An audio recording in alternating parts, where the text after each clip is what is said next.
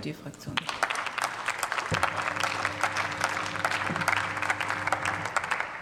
Gleich, Frau Wecker-Abraham, auch über eine lieblose Zustimmung würden wir uns sehr, sehr freuen gleich.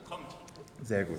Sehr geehrte Frau Präsidentin, meine Damen und Herren, von allem, was der Mensch baut und aufbaut, gibt es nichts Besseres und Wertvolleres als Brücken.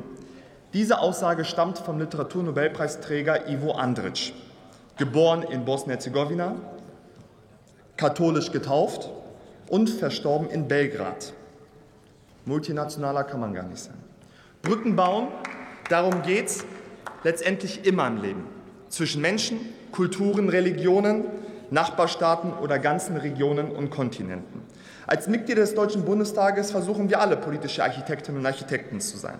Dabei ist das Fundament, auf dem wir arbeiten, unsere freiheitlich-demokratische Grundordnung und die tiefe europäische Überzeugung. Bosnien-Herzegowina und seine Menschen wünschen sich ebenfalls solch ein Konstrukt mit identischen Grundpfeilern. Frieden und Freiheit, Demokratie und Wohlstand. Und deshalb, liebe Kolleginnen und Kollegen, ist die heutige Debatte und das Beschließen der beiden Anträge ein historischer Wendepunkt ins Gute für die Zukunft dieser jungen Demokratie. Deshalb gilt mein Dank an die Koalitionsfraktion und meine Berichterstatterkollegen Boris Mijatovic von den Grünen, Thomas Hacker von der FDP sowie, jetzt halten Sie sich fest, Herr Abraham, an die CDU-CSU-Fraktion, die bereit ist, heute gemeinsam mit uns diese Verantwortung zu tragen und ein klares Signal zu senden. Vielen, vielen Dank für dieses klare Signal heute hier.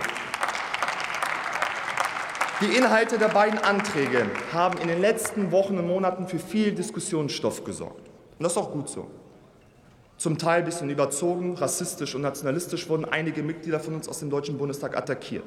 Aber was zeigt uns das? Das zeigt, dass wir einen Nerv getroffen haben, möglicherweise sehr, sehr tief den Finger in die Wunde gelegt.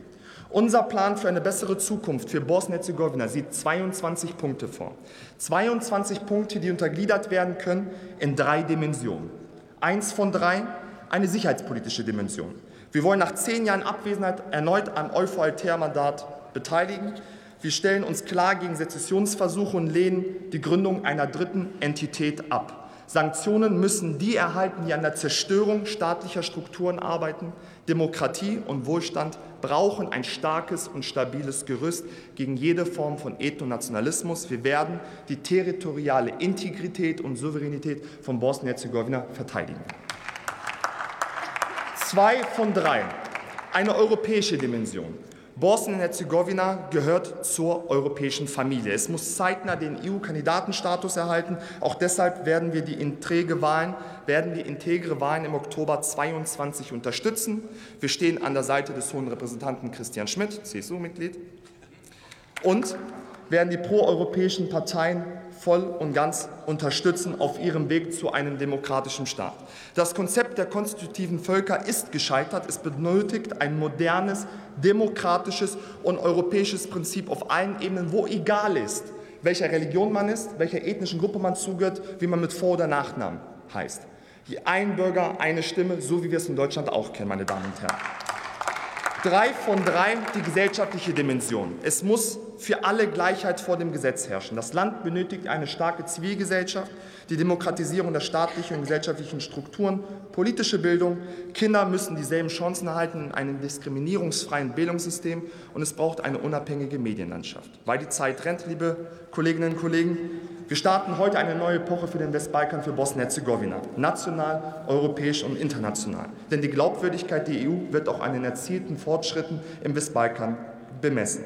Um zu, Ende, um zu enden, wie ich begonnen habe, lassen Sie uns anfangen, Brücken zu bauen, die nicht einzustürzen sind. Demokratie, Frieden, Freiheit und Wohlstand. Vielen Dank für Ihre Aufmerksamkeit.